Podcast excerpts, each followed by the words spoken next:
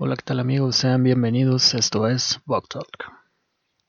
Amigos, bienvenidos de regreso a una semana más en este su podcast. Ya no en cuarentena, ya no voy a decir podcast en cuarentena, voy a decir su podcast en nueva normalidad, ¿no? Para sentir que estamos en, en algo diferente, para sentir que el, que el tiempo va pasando y que esta situación va mejorando. Así que sean bienvenidos a su podcast de nueva normalidad en semáforo naranja supuestamente, ¿no, amigos? ¿Qué tal, amigos? ¿Cómo están? Espero estén, estén bien. Digo, no me van a responder en este momento, pero donde sea que estén, ojalá estén bien. Y estén, ya no sé si decir siquiera como que en su casa o encerrados, porque mucha gente ya no está en su casa, malamente. O bueno, la nueva normalidad. Eh, espero se sigan cuidando. Donde sea que estén, espero se sigan cuidando, que es lo más importante. Uno trata de, de lidiar con esto, ¿no? En la, en la nueva normalidad.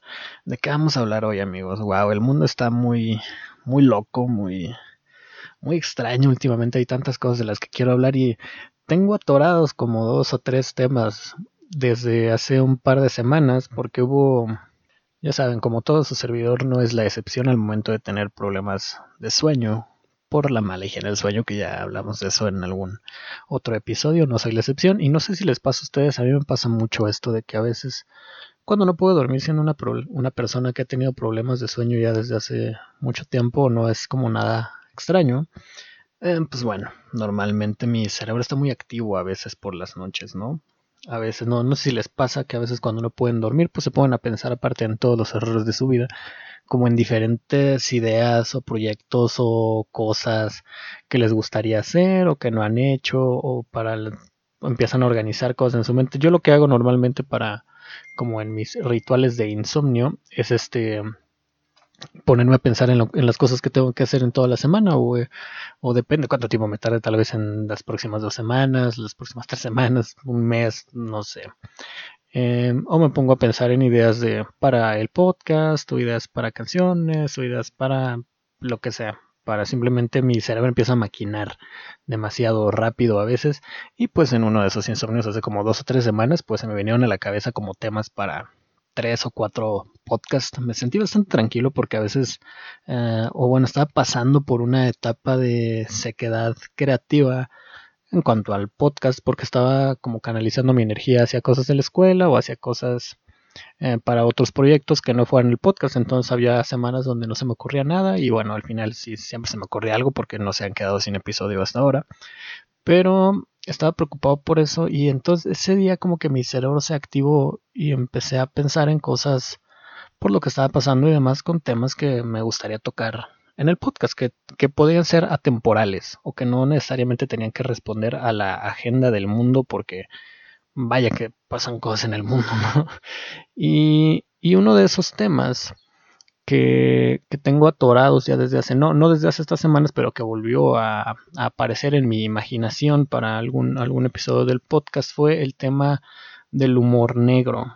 El humor negro. Eh, ¿Qué es el humor negro? ¿no? Es básicamente aquello que se burla de lo incorrecto, de lo políticamente incorrecto, amigos, el cual mucha gente no tolera, mucha gente lo considera, pues vaya, incorrecto, valga la, la redundancia, pero existe y es, un, y es un tipo de humor que vaya que está en extinción. ¿Por qué quiero hablar de esto o por qué en esta ocasión sí me voy a animar a hablar de esto?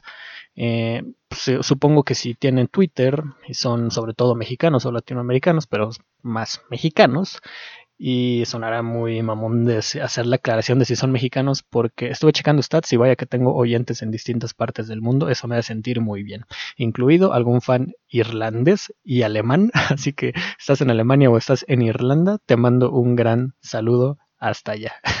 Gracias por escuchar. Pero X, ese no es el punto, amigos. El punto es que más, más concretamente el día de ayer se iba, se anunció o se iba a realizar un foro hablando de discriminación por parte del CONAPRED, este organismo gubernamental que se dedicaba ya a la erradicación o a la atención de los casos de discriminación en el país. ¿no? Y entre los panelistas estaba un personaje bastante polémico para, para nuestros días, ¿no? Estoy hablando pues de, Chumel Torres, ¿no? Chumel Torres, que pues si no lo conocen, este hombre se hizo famoso por tener un, pues, un blog eh, noticiario cómico en YouTube llamado El Pulso de la República, Supongo que muchos de ustedes lo conocerán y si no, bueno, ahí está. ¿Qué opino yo de Chumel Torres? Fíjense que yo eh, conocía, bueno, el pulso o eso ya desde hace mucho tiempo y de inicio me pareció una idea buena, una idea chistosa, incluso me gustaba como el humor que manejaba. Ojo, yo siempre lo vi como pues un pues un noticiero, porque eso es lo que es, pero no para tomarse en serio, ¿saben? O sea, no, no que usara el pulso de la República para informarme, ¿no? Simplemente lo veía pues como entretenimiento, no lo ponía de fondo o algo así, y de pronto decía como, ja, pues sí se aventaban chistes medio chidos, ¿no? Total, ¿no? Eh, después dejé de considerarlo y tomarlo en serio. ¿Por qué? Porque pues creo que el tipo realmente... Yo creo que este sí es uno de esos casos donde el sujeto como que se empezó a, subir a un ladrillo. O sea, empezó a lograr, cosas buenas. Digo, el tipo tiene un programa en HBO, eso no son... Eso, no, eso son palabras mayores, ¿sabes? HBO no es, no es cualquier cosa, güey, ¿no? Y empezó a tener participación como en muchos lados y tiene su programa de radio y bueno, yo que sé, yo le perdí la pista, dejó de interesarme y de gustarme su trabajo porque creo que se perdió el concepto como de humor, porque el tipo siempre argumentaba que pues su trabajo no era en serio o que pues la base era el humor y que podía burlarse de cosas o que no se lo tomaran en serio porque el tipo hacía humor, ¿no? Que quería ser como un Jimmy Kimmel o algo o algo así, ¿no? Pero en fin, yo dejé de tomármelo en serio porque bueno, no sé, se empezó a comportar como un estúpido. ¿Y qué fue lo que pasó, no? Eh, Chumel Torres, que para mí siempre fue un sujeto que hacía comedia junto con su equipo, eh, después empezó a tomar demasiado en serio el papel que estaba teniendo como de líder de opinión que pues él solito se nombró de esta forma. Yo creo que es pues simplemente una persona con muchos seguidores que tiene un contenido pues el cual es muy visto, ¿no? Pero de pronto como que la figura de esta persona se empezó a transformar en una suerte de líder de opinión que él mismo se dio ese papel pero a la vez como que pues si cuentas una mentira 100 veces como que te la crees. Y, y bueno, lo que pasa es que este sujeto pues tiene, tiene muchos tweets, tiene muchos comentarios, tiene muchos chistes este, racistas, clasistas. Por ahí incluso la primera dama salió a, a, a decir que esperaba una disculpa para su hijo, el, el denominado Chocoflán, ¿no? Por aquello de su cabello, el cual ha recibido burlas. Y ojo, aquí pues quiero hacer como un, o sea, no estoy diciendo que esté bien burlarse del aspecto de nadie ni nada, pero me llama la atención que la primera dama saliera a decir eso, ¿no? No estoy diciendo como de, ah, pues con Peña y la gaviota aguantaban más vara, pero, o sea, bueno, sí, pero X, me llamó la atención que esa mujer saliera ahí como a quejarse de eso. Y ojo, eh, antes de grabar este podcast, vi que nuestro presidente salió a decir que no conocía el CONAPRED, que se enteró literalmente de su existencia por la noticia de Chumel Torres. Y bueno, salió a hablar al respecto. ¿Yo qué opiné? Bueno, aparte de que el vato salió a llorar su Twitter todo el tiempo, memes, ¿no? Bueno, muchos estaban diciendo como de, pues que no querían que se llevara a cabo y al final terminó cancelándose el, el foro, ¿no? Y muchos ahí como que se creó un debate acerca de, Oigan amigos, esta era la oportunidad como de tener pues a personas que sí saben de eso, hablando de eso y ridiculizando a una persona que no sabe hablar de eso, el cual pues es Chumel Torres. O dos, no le tenemos que dar espacio a ese tipo de personas porque no tienen nada que aportar. Y aparte el tipo salió a decir que estaba siendo discriminado, creo que no, no, no la cachó. Pero bueno, ahí sí me puse a pensar en, en decir, ok, el tipo debería tener un espacio junto a personas que saben al respecto para hacerlo ver su error o el foro estaría mal logrado por tener una persona que no comprende bien los términos y de nada sirve tener un foro con personas que no saben al respecto desde mi punto de vista. Creo que eh, pues creo que simplemente pudieron haber omitido su participación. No sé quién lo habrá escogido, por qué lo habrán escogido a él, habiendo tantas personas. Creo yo, supongo que nada más fue como el gancho de ser una persona de internet o muy conocida entre los chavos, ¿no? Que era como que el gancho de que lo querían hacer. No entiendo por qué él. Mm, creo que pudieron haber invitado a cualquier otra persona, pero bueno, le salió mal la jugada y al final el foro no se realizó. Creo yo que aquí, y bueno, al tipo le llovieron ataques y ataques y ataques y ataques y ataques y cosas como de es que no entiendes que no entiendes, ¿no? Porque les repito, creo que si, si estuvieron enterados como de lo que pasó en Twitter con eso, pues supieron que el tipo todo el día estuvo tuiteando al respecto de eso. A mí se me hace una actitud bastante llorona, pero bueno, y creo que le estaban dando como más atención de la que se merecía, pero ¿qué, qué pasó ahí? Hubo distintas opiniones respecto a si el tipo ya no sabía reírse de sí mismo, sobre si era humor lo que él decía, sobre que si no era en serio. Y aquí hay, ha habido como diversas polémicas, sobre todo como entre comediantes, de que uno no puede decir chistes políticamente incorrectos o acerca de ciertas situaciones, por ejemplo, acerca de la violencia en México, acerca de mujeres, acerca de negros, acerca de gays, o pues casi cualquier cosa, ¿no? Se dejaron de hacer chistes aparentemente o, o, a, este apostaban mucho, siempre decían que los pues que los chistes de los comediantes siempre eran clasistas, racistas o, misóginos, ¿no? ¿Y qué pasa con esto, no? Miren, yo creo que ese tipo de cosas, creo, creo que un show de, de comedia, para mí digo, no que yo sea, no me considero como fan de comediantes o del stand-up, o sea, me gusta, he visto buenos stand-ups, ¿no? Que, o que yo considero buenos o he visto a propósito y me he reído con algunos stand-ups, ver que ven que se puso como de moda hace un par de años y los stand-uperos como que se fueron para arriba. Eh, me gusta verlos, me he reído de varios y este y uno ya ni sabe si sentir culpa por reírse, ¿no? Desde mi punto de vista creo, creo yo, creo yo que si tú vas a un show de comedia, pues sabes que lo que está pasando no es en serio, ¿no? Que literalmente vas a oír chistes, chistes basados como que sean situaciones cotidianas, depende del contexto de pues del comediante, ¿no? Porque hay distintos tipos de comediante, existe el humor blanco, existe el humor negro, existe el humor ácido, ¿no? Y creo que eh, aquí es donde la gente a lo mejor se le olvida y no sé si yo estoy mal, ¿no? Pero creo yo, esto me recordó también esto del humor negro me recordó mucho a la situación que pasó por ahí, que fue como 2010, 2009, con, con este vato platanito que hizo un chiste muy desafortunado acerca de niños quemados, más, eh, más específicamente hablando de la guardería ABC, donde murieron eh, una cantidad de niños increíble por negligencia. Y bueno, ya sabemos qué pasó, ¿no? El accidente de la guardería ABC, si no, pues métanse a Google y busquen eso.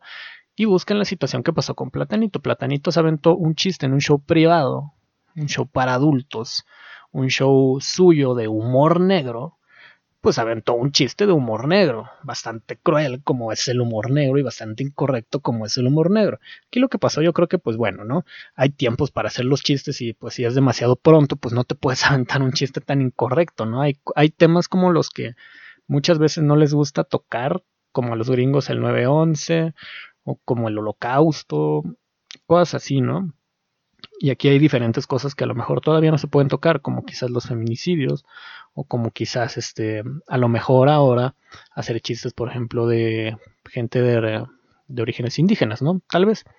Pero bueno, ¿qué pasó con él? El sujeto, bueno, recibió un hate increíble, y bueno, incluso en su momento yo, yo también dije como no me si, si se pasó, ¿no? O sea, fue un chiste, es demasiado pronto para hacer el chiste.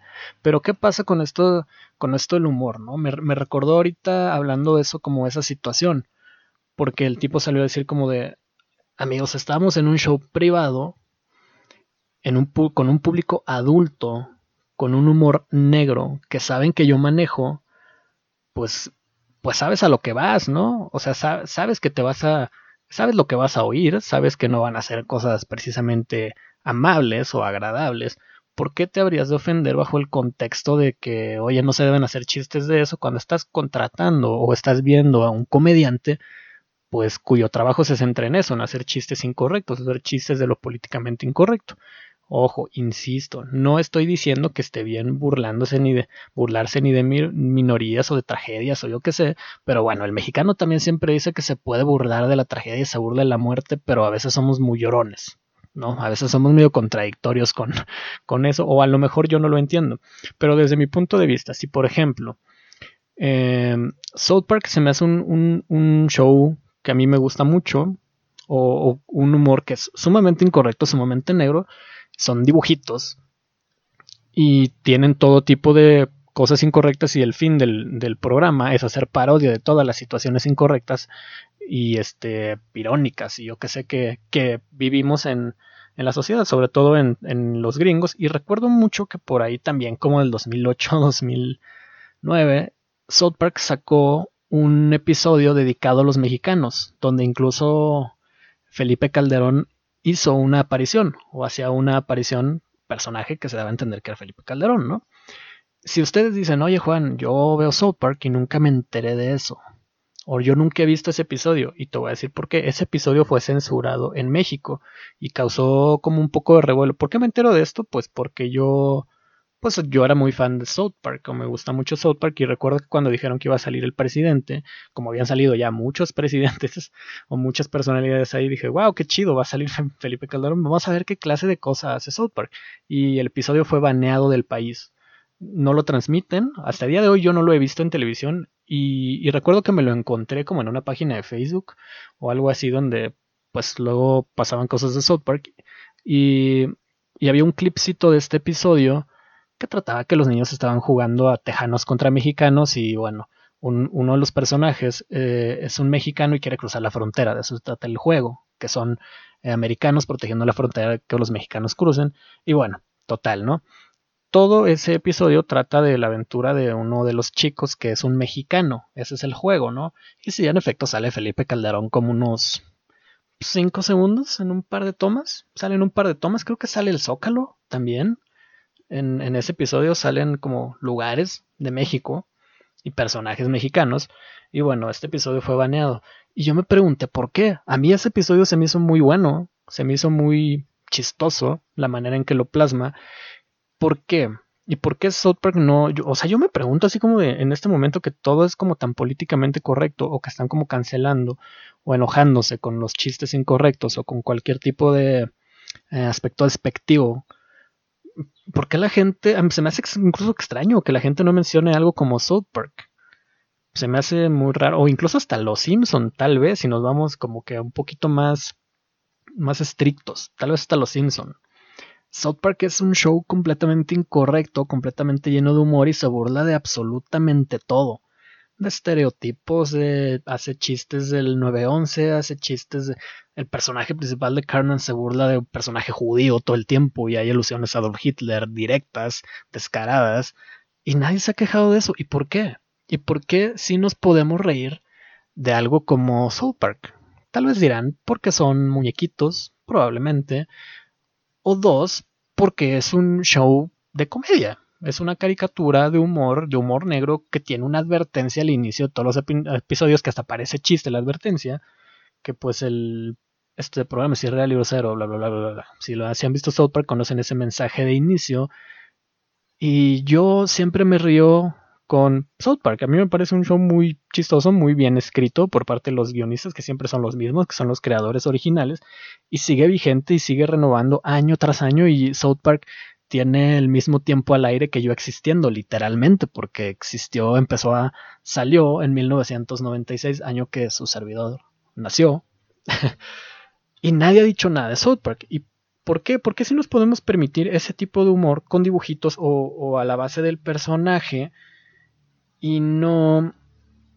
Y, y parece que esa línea está muy marcada, pero cuando son como comediantes o personalidades, no yo sé que uno es responsable de lo que dice, de lo que hace y esto. ¿Y por qué, y por qué llegué a esto? A esto del humor. Porque esta persona, Chumel Torres, muchas veces decía como, amigos, a mí no me tomen en serio, esto es humor, esto es un personaje, ¿no? Hay muchas personas que también se pueden escudar como en la onda del, del soy un personaje. Y parece que no, parece que este tipo simplemente se mimetizó en un momento y dejó de ser un personaje para ser realmente él. Y ahí fue donde radicó el problema con esta persona. Pero ¿qué pasa? También he visto como a este güey, al, al escorpión dorado, este, este personaje, el escorpión dorado, que va por la calle insultando gente y va por la calle ahí diciendo cosas y sube gente famosa a su programa y les hace preguntas incómodas o así. Y él siempre, y, toda la calle se lo toma con humor. Y todo el mundo se lo toma con humor, diciendo, ¿sabes qué? Es un personaje, no es en serio, no hay que tomarnos esto en serio. Hay que tomar las cosas de quien viene, ¿no? Hay que tomar las cosas de quien viene. Y si el personaje se trata de eso, no tendría por qué ofenderme, tal vez. Y creo que la base del humor es un, por ejemplo, si alguien hace un chiste de mexicanos y, yo, un chiste incorrecto, ¿no? De mexicanos.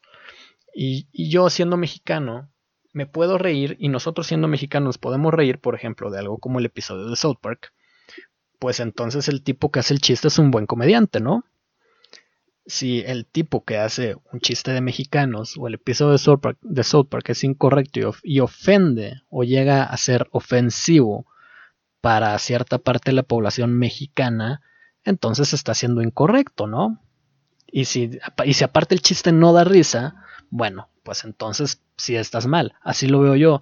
Yo creo, yo soy fiel creyente de que, bueno, se ha transformado demasiado esto y siendo los mexicanos personas que nos reímos de muchas cosas o que nos, nos gusta decir que nos reímos de la tragedia y de, y de la muerte incluso, y que abrazamos a la muerte y todo eso, a veces parece que no, ¿no? Es, es extraño cómo, cómo funciona esto y a veces como lo aguantadores que somos y lo frágiles a la vez, ¿no? Pero yo, yo, yo me imagino dónde, yo no sé dónde se llega a romper como la máscara de el personaje y la persona muchas veces en la comunidad pública y qué, y qué tanto contexto tenemos que dar para decir en su momento, ah, estoy haciendo un chiste y estoy, estoy haciendo un chiste de humor negro. Saben que es un chiste de humor negro y bueno, puede dar o no risa, ¿no? Yo los invito realmente a tomarse las cosas, eh, uno de quien vengan y dos en el contexto que, que sea, ¿no? No, no, no considero que uno deba tomarse en serio por ejemplo, las palabras de un comediante en un show de stand-up, porque la finalidad es reírte. Si tú te sientes ofendido, te sientes incómodo viendo esto, pues, bueno, uno no lo consuma si quizás sí sea incorrecto, ¿no? Pero pues, porque mucha gente puede estar equivocada, claro que sí. Pero creo que no deberíamos tomarnos tan en serio esas personas, porque su trabajo es dar risa. Esto hablando específicamente comediantes y bajo el contexto de quieren hacer reír, ¿no? Digo, esa es mi opinión y yo no sé si se avecine que no creo la muerte del humor negro, aunque es cierto que cada vez se va viendo menos. Cada vez se va viendo menos este fenómeno del humor negro porque, porque veo muchas veces que decían, no, no es humor, eso es clasismo, eso es racismo y tal y tal y tal y tal. Pero si estamos en el contexto de que todos podemos entender que algo como una caricatura, algo como un personaje, algo como una película, algo como un lo que sea que veamos con el fin de entretener, algo escrito adrede, que saben que, saben que es incorrecto adrede porque no, no es casualidad, pues creo que no deberíamos tomárnoslo tan en serio. Esa es al menos mi, mi opinión porque, bueno, yo, yo disfruto del humor ácido o del humor correcto, incluso del humor negro algunas veces y también he entrado como en conflicto con todo esto, ya no sé si sentirme bien o mal con mi humor, ya no sé si qué cosas identificar y no sé, porque esto de ser como políticamente correcto o lo progresista es cada vez más complicado, cada vez más complicado y se vio perfectamente en lo que pasó, ¿se acuerdan que, que, que hablé la semana pasada o antepasada, no sé? Ya no sé cuántas cosas pasan, este de, de la situación con la escritora de Harry Potter y los personajes del cast de Harry Potter, ¿no? Que ya, ya, lo leí, ya, ya, ya, ya vi que puso la, la señorita o señora J.K. Rowling, puso algo acerca de que, bueno, una mujer biológica siempre va a ser mujer y un trans no puede denominarse mujer porque estarías, no, o sea, nada más porque ella quiere, por así decirlo, o porque se identifica de esa manera, porque estaríamos eliminando completa idea del sexo, ¿no? Eh, fíjense que yo tengo una opinión todavía muy, no sé, muy peleada y prefiero no dar mi opinión todavía. ¿Por qué? Porque no estoy bien informado y tendría que consultarlo con una persona de la comunidad o con algunos expertos o simplemente leer un poco más para emitir mi juicio. Así que prefiero todavía no aventarme a ese volcán Pero créanme que es un tema que quiero abordar y quiero darles mi opinión y una vez que esté más informado, con gusto se lo voy a dar. Pero el punto no, no, no es tanto esto. Bueno, la mujer esta, J.K. Rowling, este, publicó eso y luego salió el, primer, el primerito que salió fue Daniel Radcliffe, o sea, el actor que hace Harry Potter, a decirle cómo de que estaba mal y bla, bla, bla, bla, bla, bla, bla. Y vi una nota que dije, wow, este es el, este es el colmo, ¿no? O sea, porque primero dijeron como, sí, todo, todo muy bien, viva Harry Potter, ¿no? Muerte a J.K. Rowling y bla, bla, bla, bla, bla. Y vi una nota que decía que había gente enojada en internet porque le estaba haciendo mansplaining a J.K. Rowling, Daniel, Daniel Radcliffe. A mí ya se me hizo ahí como, como la cúspide de la ironía, ¿no? Es un... La morra está mal bajo el precepto progresista. El vato está bien bajo el precepto progresista, pero el vato está mal por andar haciendo mansplaining a esta, a esta persona. O esta mujer es un ya nadie es completamente correcto para que para los que no sepan o hayan escuchado el término mansplaining es cuando por ejemplo una mujer habla de situaciones que le competen a la mujer, como por ejemplo el feminismo, eh, el aborto o tal vez la maternidad, no sé, por, por decir algunas, ¿no? No sé si esta última, yo creo que sí, porque pues son pues, cosas que competen al sexo femenino, ¿no? A su cuerpo, a su ideología, a ellas mismas, ¿no? Y, que las mujeres digan como saben que pues el feminismo es, es esto, ¿no? El feminismo es bla, bla, bla por decir, y entonces yo, vato, hombre, llego y le digo, ¿sabes qué? No, no, no, amiga, no, el feminismo no es esto, el feminismo es bla, bla, bla, bla.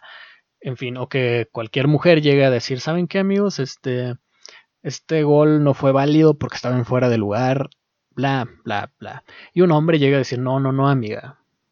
Eso sí fue gol y no fue fuera de lugar porque bla, bla, bla, estás mal. El mansplaining es este, pues tú como vato siempre querer corregir a una mujer o siempre tener la razón ante cualquier cosa que tenga una mujer. Así, así lo entiendo yo. Se dice mansplaining, este, según yo la alegoría es como de a, a esta posición de los hombres abriendo las piernas, como tomando territorio, como haciendo sí, tomando posición de macho dominante. Así yo, así yo lo entiendo.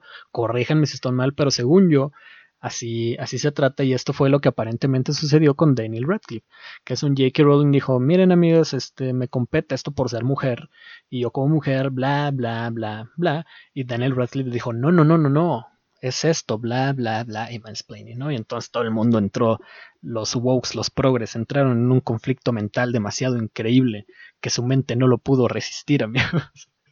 Aparentemente aquí el, el progre, el progre o matter por así decirlo, es que no sé decir como el progresímetro, como que ahí, como que falló. Y realmente no, no sé, no, no sé qué pensar ahí. Cuéntenme ustedes qué piensan al respecto, ¿no? si fue o no mainsplaining. Otra cosa que me llegó, apenas ya cambiando de tema y todo radical, sin nada, porque yo no me transiciones. Otra cosa que me llegó y me mandaron un, un, un mensajito.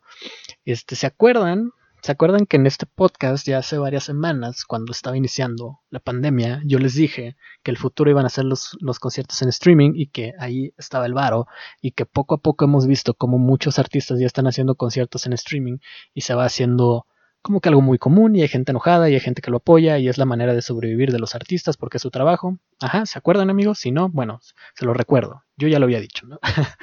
no tampoco que yo lo haya inventado ni dicho nada, pero pero yo muy temprano en la pandemia lo predije y después alguien me dijo, oye amigo, ¿qué crees? Los coreanos ya lo están haciendo, los del K-Pop ya lo están haciendo y cobran dinero por accesos en streaming a sus fans y esto, esto y esto. Yo dije como, oh wow, estamos en el futuro, ¿no amigos? ¿Y qué creen amigos? En este momento voy una vez más a reiterar mi punto de que el futuro es hoy y de que también los asiáticos siempre van un paso adelante de nosotros. Me tiraron un mensaje de que hubo, eh, supongo que si son fans del K-Pop o algo así, se enteraron, porque supongo que esto fue un evento muy grande para las personas amantes del K-Pop o de los coreanos, yo que sé, que se llamó la Bank Bank Con. ¿Qué es esto? Aparentemente fue un evento organizado por la banda BTS, supongo que han escuchado el nombre, y si no, pues es una banda de K-pop que es muy famosa, ¿no? Y tiene chingos de fans y todo que incluso vi que es que muchas fans de K-pop o eso durante las protestas que hubo por George Floyd que había como hashtags y un app como para localizar manifestantes, algo así, y que las empezaron a tumbar esos hashtags y esas aplicaciones con fancams o algo así, que fueron a llenar los servidores como miembros de la comunidad del K-pop y que tienen un poder de convocatoria bastante grande, ¿no? Entonces, bien por ustedes, las K-popers, ¿no? Eh, pero ese no es el punto. El punto es que esta persona, que le agradezco mucho que me haya hecho llegar esta información, me dijo que bueno, que existió este evento llamado la Bank Bank Con o algo así, donde fue un concierto de BTS, aparentemente, no sé si de alguien más, pero creo que solo fue de BTS, donde hubo, que esta fue un obvio un streaming, un concierto en streaming cobrado a un precio de aproximadamente 45 dólares por ahí. Supongo que no sé si hubo como accesos más caros, pero sé que al menos eh, el acceso de esta persona me comentó que le costó aproximadamente 45 dólares, ¿no? Y que aparentemente se rompió una clase récord. Digamos que primero sacaron cifras oficiales. Chéquense, no, échenle, échenle la cuenta, 45 dólares cada, cada código de acceso y que hubo, aparentemente primero lanzaron, que fueron 75 mil personas, las cuales estuvieron en el streaming, lo cual ya es una, una cantidad bastante considerable si multiplicas 45 dólares por 75, ¿no? Échenle la cuenta. Pero después salieron a decir, amigos, que aparentemente no fueron 75 mil las personas que estuvieron conectadas, amigos, sino, chinguense esta. Recuérdenlo, amigos, 45 mil ahora de 45 dólares el acceso y probablemente, muy probablemente, pues hayan vendido merch o haya habido accesos más caros o hayan hecho algún otro tipo de cosas donde el acceso pudiese ser más caro, porque claro que las, eh, experiencias premium siempre existen, ¿no? Pero suponiendo que eso no existe y fueran 45 dólares por código, aparentemente el show alcanzó los chinguense esta, 756 mil viewers en 107 países. Esto es equivalente, según la nota que tengo aquí, que, es del de Variety, fue equivalente a hacer 15 shows con, en un estadio para 50 mil personas. 15 shows. Esto es la, la audiencia más grande que, que, se ha conectado a un concierto pagado en línea. 756 mil por 45 dólares, amigos. Chinguense esa. El equivalente a 15 shows de 50 mil personas. Todo ese varo, toda esa gente de un solo golpe en un concierto en streaming hecho por una boy band coreana. A mí me explotó la cabeza, amigos. Yo no sé, ustedes a mí esto me parece algo completamente impresionante. Miren, aquí tengo una calculadora, ¿no? Aquí tengo una calculadora para que pues, más o menos calemos el cálculo. Miren, son, ¿qué, dije? 670 y qué? Ah, 756 mil, su puta madre. 756 mil por 45 dólares. Supongo que los accesos pues, costaron eso. Estos son aproximadamente 34 millones 20 mil dólares. De un solo golpe, amigos. De un solo golpe, sin pagar un, la renta de un estadio, sin pagar todo el staff que corresponde a esto, sin pagar probablemente pasajes de avión, sin pagar hoteles, sin pagar muchas cosas. Digo, yo, la neta no sé qué tan grande haya sido la producción para realizar esto, porque claro que debieron haber tenido que contratar una clase de servidor enorme y a gente de staff y todo eso. Y aún así estoy seguro que fue mucho más barato que llevar a BTS, por ejemplo, a un estadio en Estados Unidos. O traerlos al Foro Sol aquí en la Ciudad de México. 34 millones 20 mil dolarucos de un solo golpe. En un solo streaming. Chinguense, el futuro es hoy, los coreanos lo alcanzaron primero, amigos. Y yo se los dije. Imagínense que el día de mañana, considerando que la pandemia durase hasta el otro año, y yo sé que muchos artistas ya, ya empezaron a hacer sus conciertos en streaming de mayor y menor calidad, de mayor y menor precio, claro, dentro de las posibilidades, pero imagínense cuánto pagaría, no sé, un fan por ver a Justin Bieber, por ver a Billie Eilish, por ver a Taylor Swift, o por otro concierto de alguna banda de K-pop, por ver a Bad Bunny o por ver a J Balvin, no sé, una producción en streaming de ellos. ¿Y cuánta capacidad de, como de convocatoria tendrían estas personas en línea? Porque si los coreanos, el K-pop que está dominando el mundo, pues lograron juntar a más de 700 mil personas en un streaming, pon tú, pon tú que, que Ariana Grande consiga juntar 200 mil. 200 mil es un ¿Es una cifra real? Es más, 100 mil, si ustedes quieren. 100 mil si ustedes quieren. 100 mil personas y que venda los accesos, siendo Ariana Grande. Pues vamos a poner, eh, pues, 30 dólares. ¿Les gusta 30 dólares? ¿Sí? supongamos que, a ver, aquí tengo mi calculadora, ¿no? 200 mil por, pues, por 30 son pues 6 millones de dólares en un concierto streaming, considerando que fueran 200 mil personas, ¿no? Incluso si fueran menos, imagínense, pues de todas formas, pues la cantidad de dinero que se va a embolsar, ¿no? O que se puede generar. Yo se los pongo ahí, amigos, y realmente estoy sorprendido con estas cifras que me, que me pasaron. Se me hizo bastante increíble. No sé cómo lo vean ustedes, amigos, pero a mí me pareció algo bastante impresionante. Se me hizo, me dieron ganas de hacer una banda con gente coreana, simplemente pues para para generar esa cantidad de dinero, pero yo no soy coreano, yo no bailo, yo no tengo buena voz, ni, ni sé hablar coreano tampoco, ni tengo siete amigos coreanos. Entonces, no sé qué tan fácil sea conseguirme siete coreanos que sepan bailar y sepan cantar y armar este, nuestra forma de... a ver, ¿cómo sería? Eh, K-pop mexa o Mexican, Mexican K-pop. No sé si el concepto sea válido el Mex Pop, tal vez. No sé, cuéntenme cómo, cómo se llamaría. KMX Pop, K-Pop MX, no sé. Pero increíble lo que estos muchachos pueden hacer, increíble lo que los grupos de fans y las, las, este, ¿cómo se llaman estos morrillas? Las armies, según yo así se dicen, ¿no? Las armies. Porque, porque aparte creo que hubo así como cosas para el pues, del club de fans y que fueron más de 10.000 y no, no amigos, no, no, no esto está saliéndose de control. Realmente esto está saliéndose de control. Entre otras cosas, ya pasando de tema otra vez, otra vez y ya como que, pues igual ya vamos cerrando el episodio, no sé. Otra de las cosas que han pasado es acerca, pues claro que vamos a hablar de la nueva normalidad, ¿no amigos? Claro que vamos a hablar de la nueva normalidad, porque es lo de hoy, ¿no? Es lo de hoy la nueva normalidad. Eh, ¿Qué pasó? Que se hizo la transición a semáforo naranja, no muchas personas no estuvieron de acuerdo, eh, se eliminó el hoy no circula temporal, o ese que estaba del hoy no circula, para regular el tránsito, ¿no? Aparentemente, lo cual pues ya se empieza a notar, lo noto en el ruido que hay cerca de mi casa.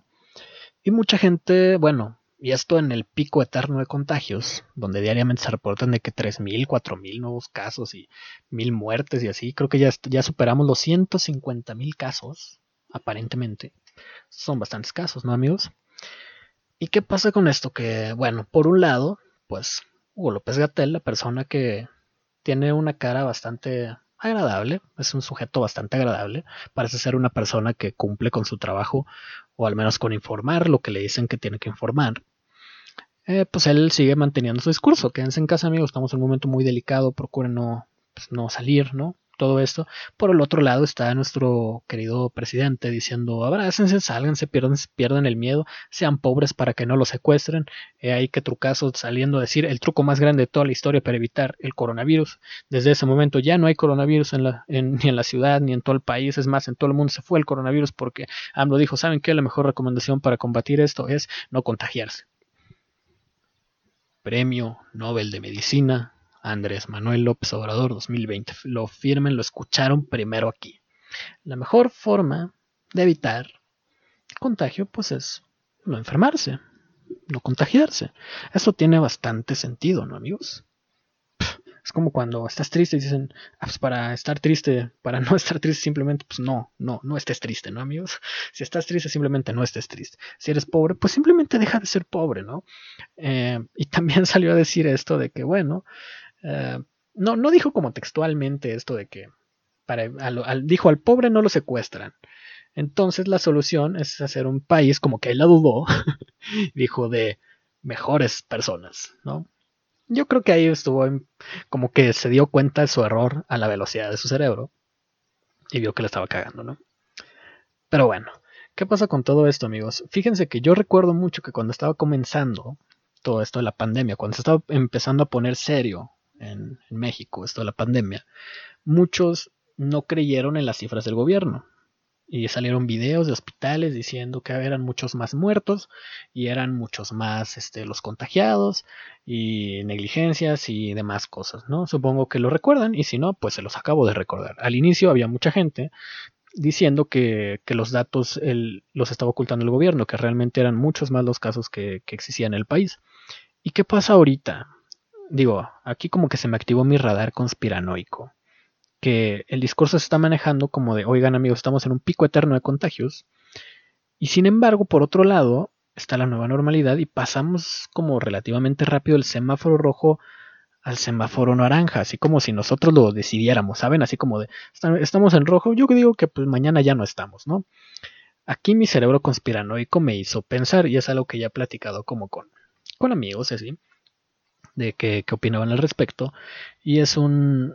Yo, yo creo que si al inicio no quisieron echar todas las cifras de lo que realmente estaba pasando como para que no panda el cúnico, como diría el Chapulín Colorado, como para que no cundiera el pánico, y ahora dijeron como de, uy amigos, ¿saben qué? Pues, pues ahorita que está el pico y ahorita que pues ya como que a lo mejor vamos de bajadita, pues vamos a empezar a meter como todas las cosas que no metimos al inicio, ¿no? Para que quede como en el registro, cuadre, ¿no? Al final ahí, ¿eh? Qué trucazo, amigo, ¿no?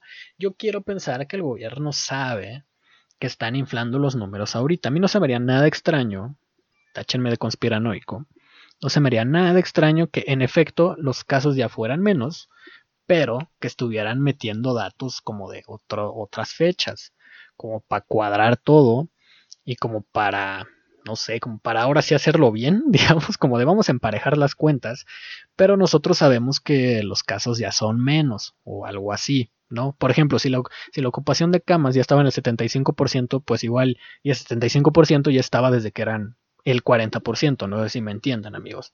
Esto de que, bueno, ya estábamos así, pero vamos a decir que no y luego vamos a decir que sí y porque ya cuando estemos, digamos, en el punto más alto y cuando estemos aventando las cifras, bueno, ya de aquí ya podemos manejar que están bajando.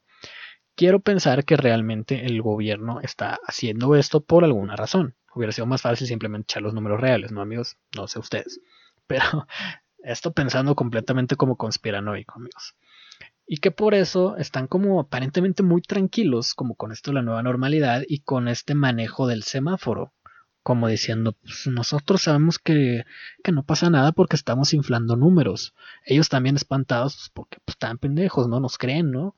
Pero en realidad no. Y en realidad las cosas quizás sí vayan ligeramente a la baja, pero están queriendo cuadrar cifras. A mí me gusta esa idea, no sé ustedes qué opinan.